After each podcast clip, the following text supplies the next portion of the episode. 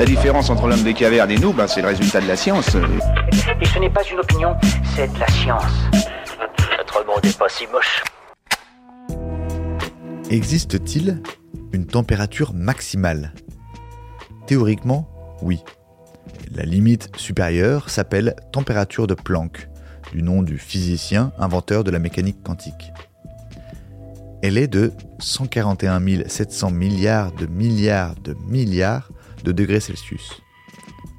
À titre de comparaison, la température d'une supernova, explosion d'étoiles, est d'environ 1 milliard de degrés, celle du Soleil de 15 millions de degrés. Et le record de la température la plus basse?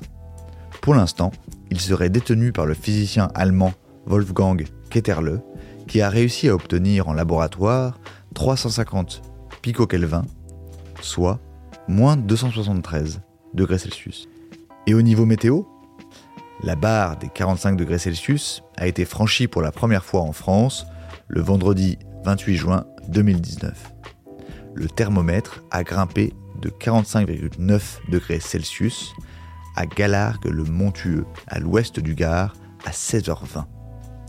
C'est une température que l'on atteint lors d'une journée d'août normale dans la vallée de la mort. Voilà. Il ne reste plus qu'à vous remercier de votre attention. Au revoir.